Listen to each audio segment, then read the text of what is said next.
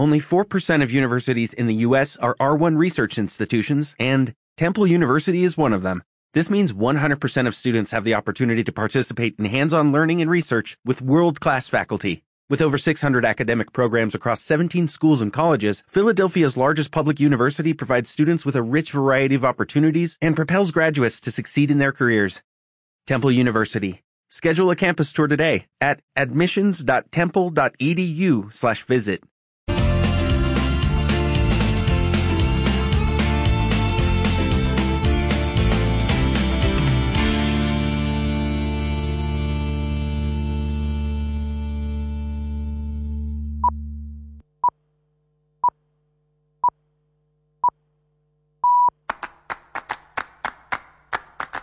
Tiempo de Toros con José Miguel Martín de Blas.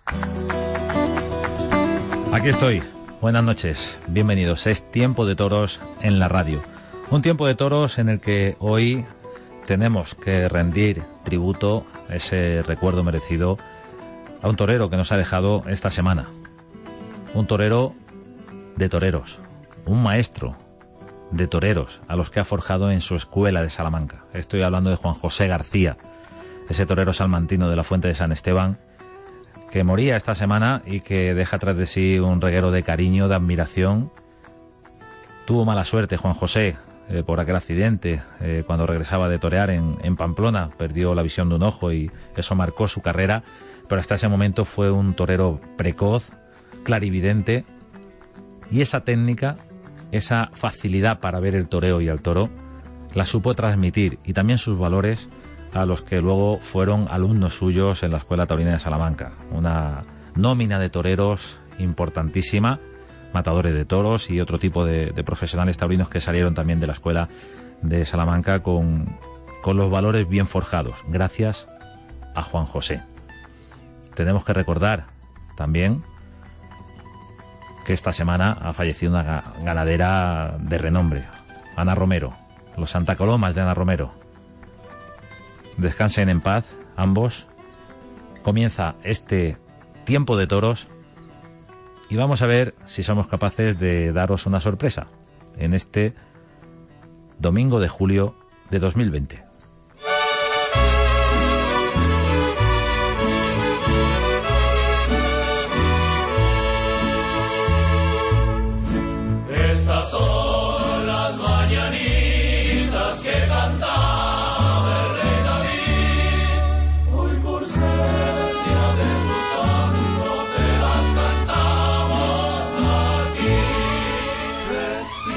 Una felicitación doble para un torero que tiene dos cumpleaños, por lo menos. El pasado 16 cumplió años, naturalmente. Y el pasado día 14 cumplió un añito después de aquella tremenda acogida de Pamplona. Estoy hablando, naturalmente, de Rafael Rubio Rafaelillo. Rafael, buenas noches, felicidades. Muchísimas gracias, buenas noches. Felicidades dobles, ¿cómo estás? Pues bien, muy feliz, muy feliz porque es una semana eh, muy bonita, muy especial. Es una semana muy bonita, muy especial.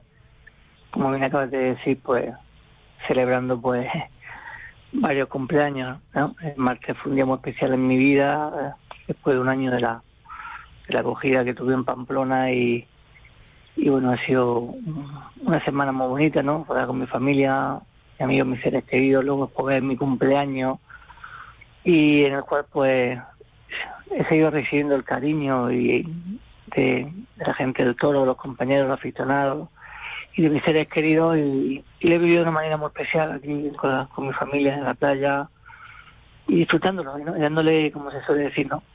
valor a este tipo de momentos y circunstancias que yo me ha dejado volver a vivir y feliz, muy feliz lo más importante. El año pasado, varias semanas después del percance de Pamplona, pudimos hablar contigo en este programa y tuvimos esa sorpresita con Daniel Luque. Fue una, un programa especial. Eh, ¿Cómo ha sido desde entonces eh, tu periplo, eh, Rafael? ¿Cómo has vivido toda la recuperación? ¿Ha sido dolorosa? ¿Cómo ha sido ese día a día, mes a mes, desde el 14 de julio del año pasado? Bueno, ha sido un año muy duro. Un año muy duro porque no sabía si iba a poder, a poder ejercer mi profesión de torero. Hubo un momento en los cuales tuve muchas dudas. Los médicos me iban a decir que, que bueno, que, mm, para hacer una vida medio medio normal, pues mejor podría quedar, pero no saben si para hacer la profesión de torero por las secuelas que me voy a quedar, que me voy a quedar, y me lo marcaron, ¿no? De antemano. Y bueno, hace un año, pues el cuerpo, pues, los primeros meses después de la acogida de Pamplona, aquí en la casa de la playa, fueron terribles. Estaba aquí en la cama, apenas sin poder moverme, con una medicación altísima, ¿no? De morfina, ketamina, para intentar pues llevar lo mejor posible todos los dolores que tenía y había noches que no podía ni dormir ni pegar ojo, ¿no? La posición siempre tenía que estar medio incorporada boca arriba y, bueno, y, y esos meses del verano fueron durísimos. En todos los aspectos, físicamente y psicológicamente. Luego ya a partir de septiembre, octubre, más bien octubre, ¿no? Eh, cuando empiezo a notar una leve mejoría, pero muy lenta, no andaba un poquito más, no podía apenas ni trotar y bueno, eh, me faltaba mucho el oxígeno, la capacidad pulmonar, eh, bueno, pues tenía muchísimas fracturas por delante y bueno, esos meses han sido unos meses pues, los cuales pues eh, había muchas dudas, ¿no? muchas dudas en mi cabeza, sin saber cómo, si, no sabía cómo iba a quedar físicamente y si iba a poder realizar mi, mi profesión de torero. Y bueno, me refugié mucho en mi familia, en mi mujer, en mi hija, en mis seres queridos. Y bueno, y intentaba pensar en el día a día y, y, y como se dice, ¿no? Que sea lo que yo de, lo que yo quisiera y que me deparase pues lo que lo que estuviese pensado. Y conforme fue pasando el tiempo, pues bueno, pues las cosas fueron mejorando poquito a poco, es todo muy lento, la recuperación. Y bueno, se puede decir que hay un antes y un después, ¿no?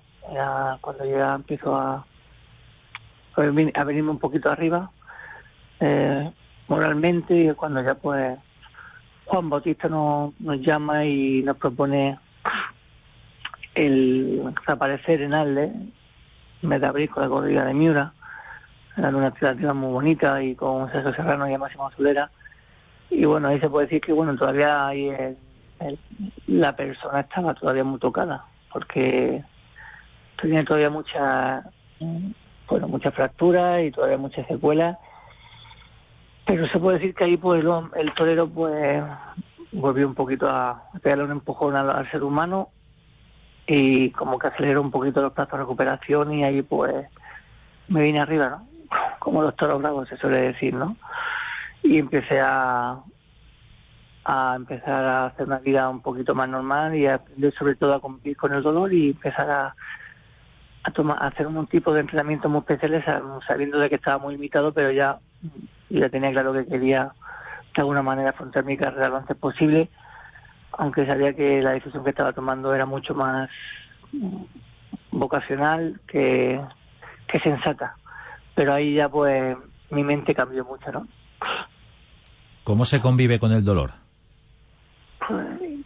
pues, pues con el todo se convive mm, intentando pues que no te haga mella y sobre todo pues no venir abajo. Mm, la receta o la eh, tener una mente muy fuerte psicológicamente y sobre todo pues no venir abajo. No venir abajo y no dejar que el dolor que está ahí presente te haga pues bueno pues sobre todo pues eh, déjate llevar por ese por, por, por, el dolor al fin y al cabo. Yo siempre que tengo ese dolor ahí presente pues lo que hago es intentar pues no pensar en ello intentar pues anteponerme a él y, bueno y tirar para adelante tirar para adelante y sobre todo no darle importancia e intentar pensar lo menos posible en lo que tengo ahí ¿no? pero es cierto de que es complicado es muy, complicado porque eh, el dolor, por mucho que quieras disimularlo, está ahí presente y lo que tienes que hacer es siempre pues, aceptarlo, ¿no? Sobre todo aceptarlo. Yo lo, que tengo claro es, hubo un momento en mi, En mis situaciones en las cuales acepté que a lo mejor no, iba a tener siempre ese dolor ahí presente y una, cuando aceptas las cosas, pues lo llevas de una manera más natural, ¿no? Posible. Y sobre todo, pues, mira siempre hacia adelante, hacia adelante, hacia adelante y no dejarte llevar por esos momentos para que no te quede, eh, bueno, pues, de alguna manera, pues, eh, parado o te, quede, o te acomode el cuerpo, ¿no? Pero el dolor, aprender a convivir con ello es bastante complicado. Estamos hablando con Rafael Rubio, Rafaelillo, un bravo torero murciano. Y estamos haciéndolo, eh, lo saben los oyentes, eh, en la semana en la que se cumple un año de aquella tremenda cogida en, Pamplona y también en la semana en la que cumples años, porque coincidió todo, las fechas son las fechas. El 14 de julio fue la cogida y el 16 es tu cumpleaños, que el año pasado ya debió ser muy especial. Y ahora te pregunto por Arles. Mm. ¿Era necesario que fuera de Miura? Pues sí, me lo pedía mi... Yo creo que sí. Sí, porque me lo pedía mi, mi, cuerpo, mi mente, sobre todo para sentarme a mí mismo,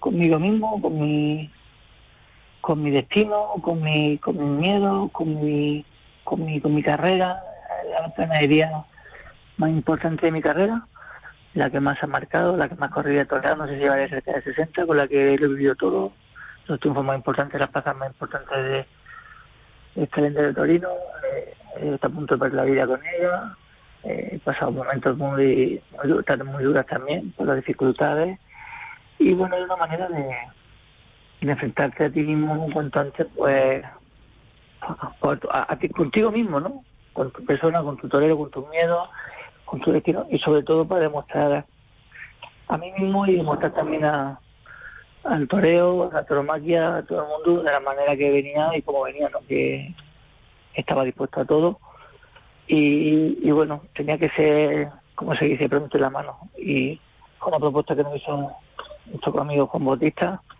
y me encantó, ¿no? Darle una plaza de primera, Francia me dado mucho en mi carrera como torero una alternativa preciosa con Máximo Solera, el Consejo Serrano, y encima, pues bueno, la guinda de todo, del pastel, de todo el acontecimiento lo ponía Miura, ¿no? Que era volver por donde todo pudo acabar, ¿no? Entonces era darle un, un punto y seguido a, tu carrera y en una etapa distinta, ¿no? De tu carrera como, torero. Y tenía que ser con Miura, ¿no? Y así se habló y creo que hubiese sido, pues, una reaparición y incluso la gesta bonita y sobre todo a demostrarme a mí muchas cosas.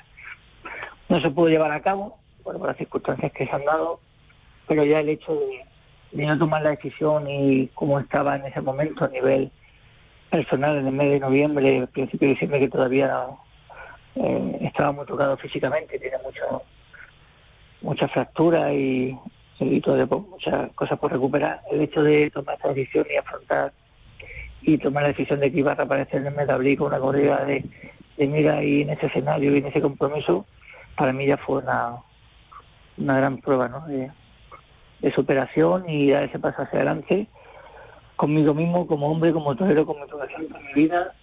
Y, y, bueno, te puedo decir que para tomar esa decisión me tiré casi dos semanas. ¿eh? No fue una decisión pensada un día para otro, fue una decisión muy meditada en la cual pasé mucho miedo, porque tampoco sabía cómo contar cuando llegase el momento y las circunstancias, pero tenía claro que tenía que empezar a, dar ese paso para adelante para, para volver a ser yo como torero, como hombre y sobre todo para empezar a enfrentarme a mis retos y a mis miedos y sobre todo pues la capacidad de superación ¿no? de lo que estaba viendo que estaba siendo muy duro.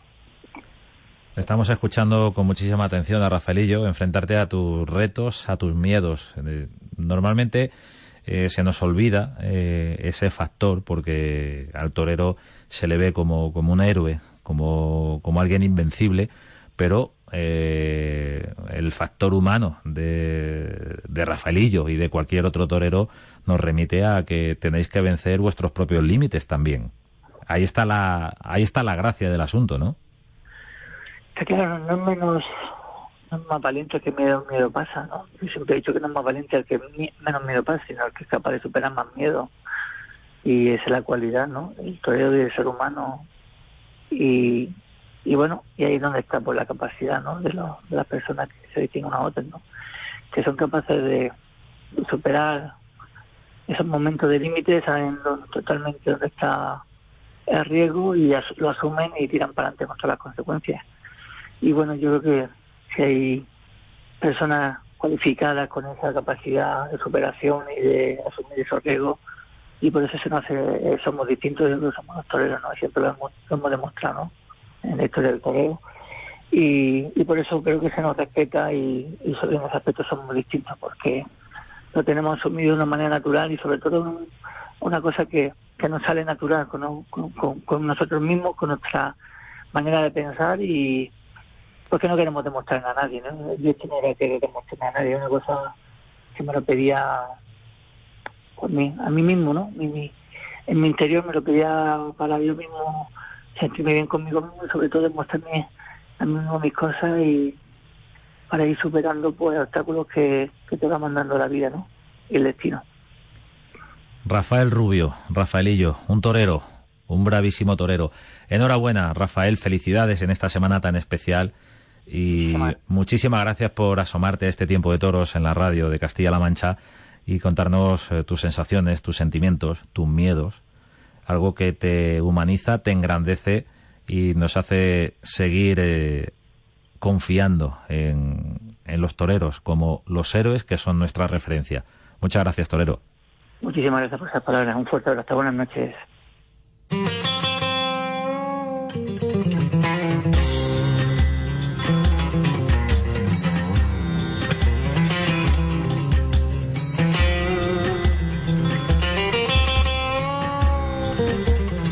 En este tiempo de toros queremos evocar la figura de un torero, la figura de un torero de la Fuente de San Esteban, de Salamanca. Estoy hablando de Juan José. Estoy hablando de un torero que tomó la alternativa en tierra castellano-manchega, en la plaza de Manzanares, en la provincia de Ciudad Real. Una alternativa, ahora contaremos, que llegó prácticamente por sorpresa. No estaba prevista, pero ciertas circunstancias hicieron que en ese mes de agosto del año 68 tomase la alternativa con Andrés Hernando y Gabriel de la Casa y una corrida de Conde de Mayalde en la plaza de Manzanares, un torero de Salamanca, un torero que luego se haría cargo, al cabo del tiempo, de la Escuela Taurina de Salamanca.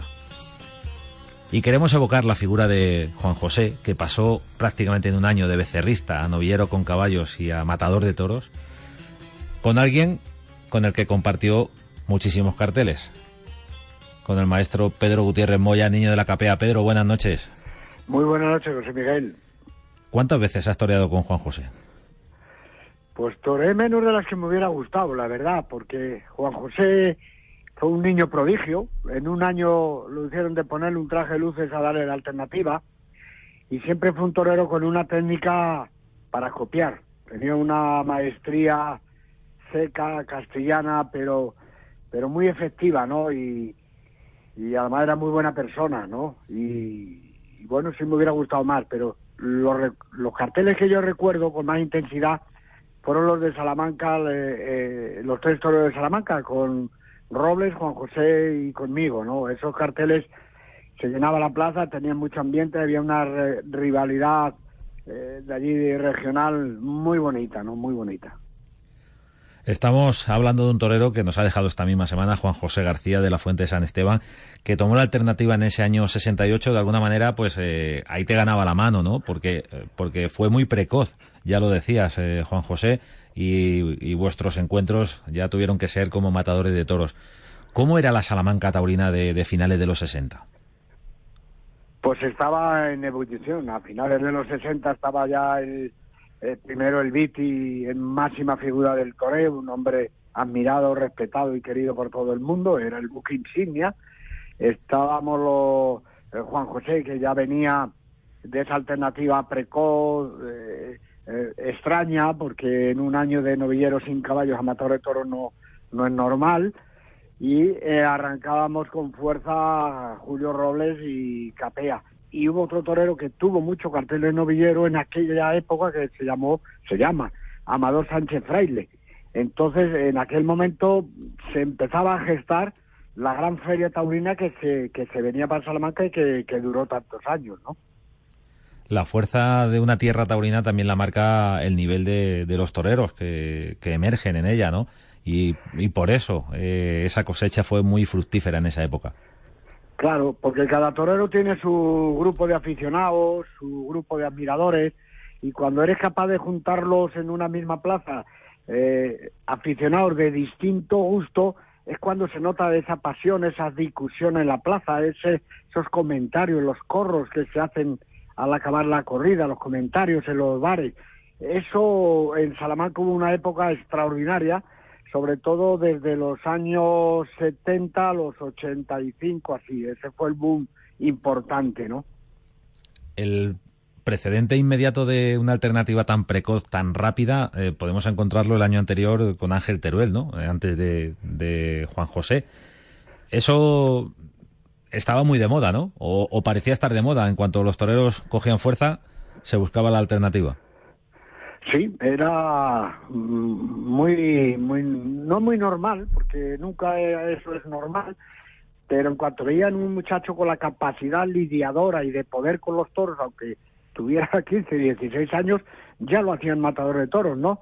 Entonces hay que tener en cuenta también que en aquella época no existía el guarismo de los toros y entonces los toros no se exigía tanto en cuanto a volumen, peso, como hoy día, ¿no? Y claro, eh, pues en la corrida de toros, sin llevarlos a las grandes ligas para irlos haciendo, pues era como las novilladas que mataban en aquella época. Y eso les daba chances de adelantar un año más sus carreras, ¿no? Hoy día eso es impensable porque el toro que sale hoy día es, tiene un cuajo tan grande que una de dos, o eres un superclase y tienes un oficio adquirido desde niño o es imposible poder competir con las figuras actuales, claro. Estamos hablando con el niño de la capea, Pedro Gutiérrez Moya. Estamos hablando a propósito, Pedro, de, de, una figura que nos ha dejado esta semana, una figura muy reconocida en la torería charra y en la torería española. Hablamos de Juan José García, Juan José en los carteles. ¿Cómo era como torero, Juan José? Era un torero serio, de corte castellano, tenía un oficio extraordinario, muy conocedor de los terrenos, las distancias del toro, era un torero hecho muy en el campo, conocía mucho el toro, ¿no? Él era, era un torero eh, estilista, de lo que se llamaban estilista, tenía personalidad, pero lo que a mí más me maravillaba de él como torero era la técnica que tenía. Él nunca, nunca, jamás lo vi atosigado por ningún toro, fuera como fuera. Eso es capacidad de entendimiento con el toro, lidiadora, ¿no? Técnica. Eso lo tenía mucho Juan José. Eso le pudo servir también para ejercer como, como transmisor de conocimientos en la Escuela Taurina de Salamanca. Por supuesto. Y además fue un gran director, fue un gran profesor.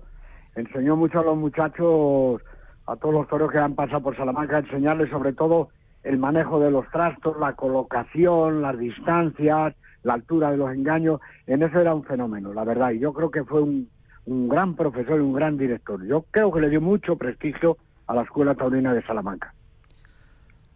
Hablando de Juan José, en tiempo de toros, estamos hablando con el maestro Capea, rememorando aquella época en la que se hacía ese cartel de toreros charros, toreros salmantinos. ¿Había partidarios, había peleas, Pedro? Había peleas, claro, porque claro que había peleas, porque además había una pelea bonita, ¿no? Porque ten en cuenta que Juan José era de una zona de un corazón charro de la ganadería Bravas, como es la Fuente de San Esteban. Julio Robles también era de ahí, aunque criado en Aigal de los Aciteros, un poquito más al norte, ¿no?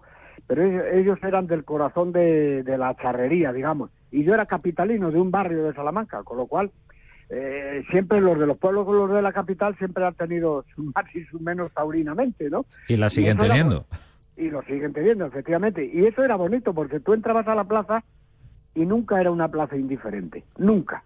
Allí había un remolino. Cuando no eran el tendido 5, eran el 8. Siempre había remolinos de, partidarios de uno y otro, claro. Y aquello se transmitía después en, que la gente animaba a unos, despotricaban a otros y, calentaban el ambiente, ¿no? Y, y eso era, para, mí era muy bonito, además era estimulante, muy estimulante a la hora de, enfrentarte a un toro, ¿no? Había otro ingrediente en, en esas ternas, en, esos carteles charros, en esos carteles de la Feria de Salamanca que, tomó un auge importantísimo. Eh, las ganaderías, ¿eran de la tierra o, buscaba y fuera? ¿Os dejaban buscar fuera? No, siempre, siempre matamos, yo creo que los carteles, eh, no recuerdo ahora si a bote pronto, que matáramos ninguna corrida de fuera de Salamanca. En los carteles charros siempre buscábamos toros de Salamanca, con lo cual era otro añadido, porque cada ganadero en Salamanca pues tiene su familia, sus partidarios, y también eh, tiraban para lo suyo, con lo cual imagínate qué pasión había a veces en, en el ruedo, ¿no? Estamos hablando con el niño de la capea. Pedro, muchísimas gracias por eh, contarnos eh, tu recuerdo, tu experiencia. No se puede resumir en, apenas ocho o nueve minutos toda una vida como torero, la de, la de Juan José, eh, que ha muerto esta semana y, se ha llevado desde luego el reconocimiento y el respeto de toda la gente del toro, de todos los toreros. Sí, eso es lo bonito que Juan José en la memoria de los que tuvimos la suerte de conocerlo jamás, jamás se va a olvidar. Pedro Gutiérrez Moya, Niño de la KPA. Gracias. Buenas noches. Buenas noches, muchas gracias.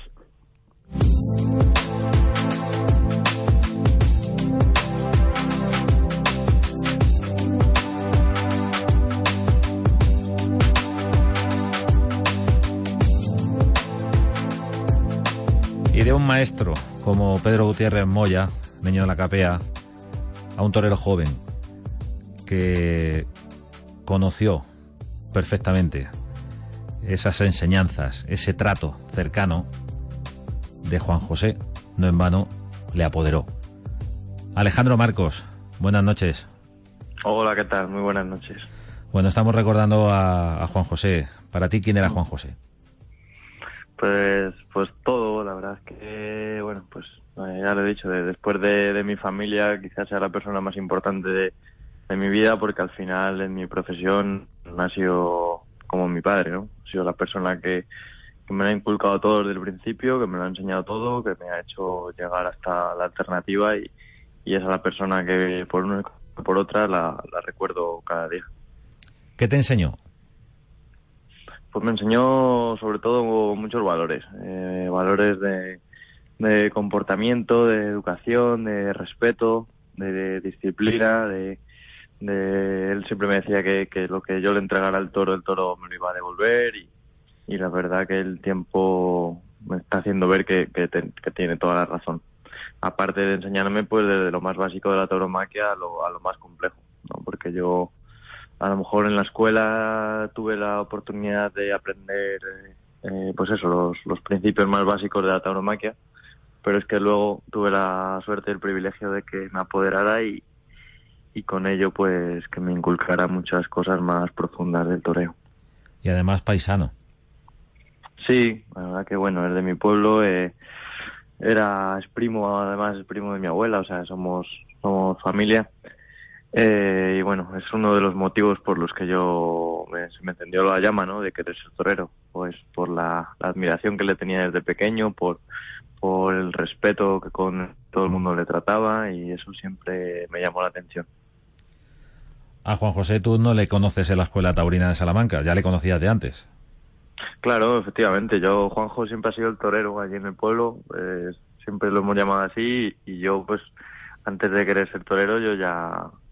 Sea, yo conocía a Juan José perfectamente. Era, éramos, éramos vecinos, como quien dice. Entonces, bueno, siempre lo que sí es verdad que, aunque yo no había entrado en la escuela y, y no quería ser torero, no tenía esos valores que luego te inculcan, sí que es verdad que es una persona a la que por su forma de ser se le tiene un respeto especial. Mm. Eh, eso desde siempre lo, desde siempre se lo tuve. Estamos hablando con Alejandro Marcos. Antes lo hemos mm. hecho con el niño de la capea, eh, contemporáneo de, de mm. Juan José. Compartieron carteles como matadores de toros, porque ya nos contaba Capea que que la meteórica irrupción de, Juan José como, como, becerrista, como novillero y una alternativa tan, tan rápida eh, no, no, propició que coincidieran como, como novilleros. Eh, a ti, cuando llega la alternativa, ¿qué te dice eh, Juan José? Cuando llega tu alternativa, que la tomas en, en mm. Santander, ¿cómo, llegas a ese punto? ¿Te, te contó historias de, de, su alternativa en Manzanares, de, cómo se precipitó todo? ¿Conocías esa historia? Eh, bueno, lo conocía porque al final, oye, son años y días y días y días juntos, pero la verdad es que a Juan José nunca le, nunca le gustaba hablar de su carrera como torero.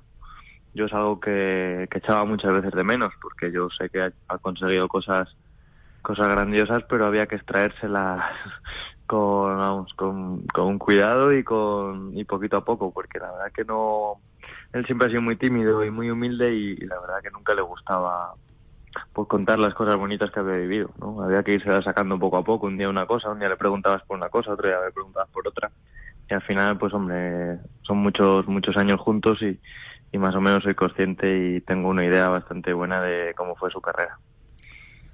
¿Hasta qué punto le, le perjudicó aquel accidente que tuvo, que perdió la visión de, un ojo? Eh, ¿Hasta qué punto le, le, condicionó? ¿Te hablaba de eso? ¿Hablaba de, la superación de esa circunstancia? Sí, pero luego tampoco lo irás ponerlo como excusa, ¿sabes? Lo único que sí que es verdad, y ahí están los datos, que, que él tiene un, un ascenso meteórico y, se está posicionando, vamos, está de cara a posicionarse como, como figura. De hecho, el accidente viene de torear en Pamplona y eso sí que lo frena en seco. Entonces, a mí él sí que me ha costado, me ha contado que, le costó mucho pues sobreponerse, sobre todo mentalmente, porque al final cuando las cosas van tan encarriladas y lo ves claro, tienes la miel en los labios y te surge un problema como ese, la verdad que debe de ser difícil. Y es lo que le hizo, creo, pues venirse, no venirse abajo, pero sí que le dio un golpe de moral fuerte. Bueno, estamos hablando de, de un torero que irrumpe a finales de los 60, muy joven, toma la alternativa de manera meteórica, consigue triunfos importantísimos, eh, al año siguiente confirma la alternativa en la Plaza de Madrid y bueno pues eh, con, con, apenas 20, con apenas 20 años eh, sufre ese accidente. cuando todo parecía tan encarrilado, tan sencillo, tan fácil, tan fluido, mm. llega un revés que en este caso no viene del toro, pero sí de la carretera, ¿no? Claro, pues sí, es algo que encima pues pues te tiene que trastocar mucho, ¿no? Porque con todo el esfuerzo de él desde niño, pues pues que había salido del pueblo solo para ser torero y dedicó toda su infancia y su juventud a, a tauromaquia y que un percance pues derivado de otra cosa te frene, pues pues yo creo que, debió ser eso para él y sí que lo pudo marcar. Pero pero bueno, creo que tiene pues, confirmó en la México en un cartel de nueve billetes, nos ha hizo cosas que creo que son muy importantes y que, además yo sé que él se siente orgulloso de ellas, aunque no, aunque no le gustaba nunca, nunca presumir. No presumía. Nunca. contento, pero sin presumir. Sí, sí. De hecho es que le daba como hasta vergüenza de contar sus, de contar su, su carrera de, como matador. Él siempre te hablaba de la escuela o te hablaba de, pero de su carrera como matador hablaba, había que extraerle todo. Estamos hablando con Alejandro Marcos, eh, un torero, bueno, no sé si eh, guardas mucho parecido o no con Juan José en tu, en tu forma de torear. dímelo tú.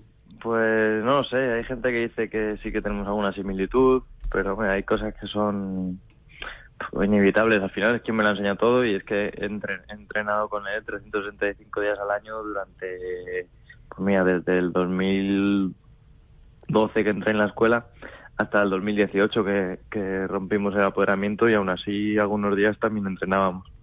Así que obligatoriamente muchas cosas se han mantenido que quedar, muchos muchos detalles, la manera de citar, pues cosas que, que intrínsecamente te va te va pegando.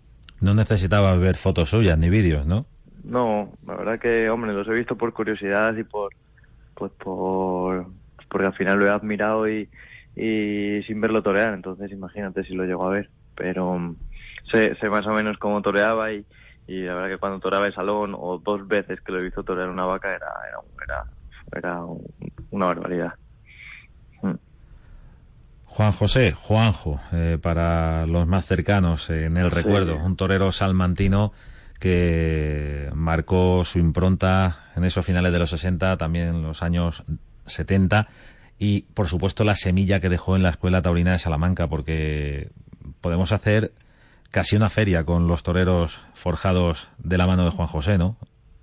Sí, bueno, si no me confundo, creo que han salido 27 montadores de toros y 50, bueno, no sé mucho. Juan José siempre, la verdad que tenía todo apuntado, tanto desde que el primer día que empezó la escuela hasta el último, apuntaba todos los tentaderos, todos los que íbamos al campo, los que habíamos matado un rillo. O sea que él tiene toda su estadística guardada. Y creo que, ha hecho muchos profesionales eh, mucha gente que a lo mejor sin condiciones ha conseguido vivir del toro gracias a, los valores de esfuerzo y de dedicación que él ha inculcado. Y creo que el toreo general y sobre todo en Salamanca y Valladolid eh, tienen que estar muy agradecidos porque mm, ha dado su vida para que los demás eh, para que los demás pudiéramos tener un hueco en esta profesión. Alejandro, eh, un detalle. En varias, en varios pasajes de esta conversación mm. hablas de Juan José en presente. Sí, es que para mí nunca se va a ir, porque al final eh, lo llevo recordando todos los días durante durante 26 años y creo que, que seguirá siendo así, porque no hay día que no me acuerde de él y, y bueno, pues él sigue en mí y es imposible, todavía no me he hecho la idea de que se haya ido porque es algo que, de mí nunca se va a ir. Hablamos con Alejandro Marcos, joven torero salmantino de la Fuente de San Esteban, discípulo directo de, Juan José. Estamos rememorando su, su, trayectoria. Alejandro, esta temporada es muy rara, muy difícil, eh, ya lo sabemos. Eh, ¿En qué punto está tu, tu carrera? Eh, después de la alternativa no han sido muchas las opciones de vestirte de luces, pero te hemos visto hace poco en el campo y dentro de muy poco lo van a ver todos en tiempo de toros. El nivel que tienes es extraordinario. Bueno, pues, hombre, la temporada, pues la verdad que es difícil, ¿no? Porque al final se han suspendido muchos festejos. Eh, ferias como Santander o como otros sitios de Castilla y León en los que iba a poder estar creo que no se van a dar y bueno, un poquito expectativas y siguiendo entrenando y preparándome en el campo como, como el otro día pudimos ver, sí, eh, matando toros y, la verdad que bueno, los ganaderos eh, siempre me han apoyado mucho y, y tengo un ritmo de tentadero bastante bueno y de entrenamiento y bueno, con la esperanza de que haya algo en septiembre y estar pues preparado como si, como si, como si fuera marzo, ¿no? pero bueno, las circunstancias son así y todos estamos en las mismas y, y lo único que hay que hacer es seguir rebuscando y andando en el toreo de cada uno para, para que luego el día que llegue a la plaza demostrarlo y dar un golpe. Alejandro Marco, muchas gracias por estar en este programa de radio, en este tiempo de toros en Castilla-La Mancha. Muchas gracias por hablarnos también de Juan José. Muchísimas gracias a vosotros por, por acordaros de él, por rendirle este homenaje y, eh, se nota la sensibilidad que tenéis. Así que muchísimas gracias.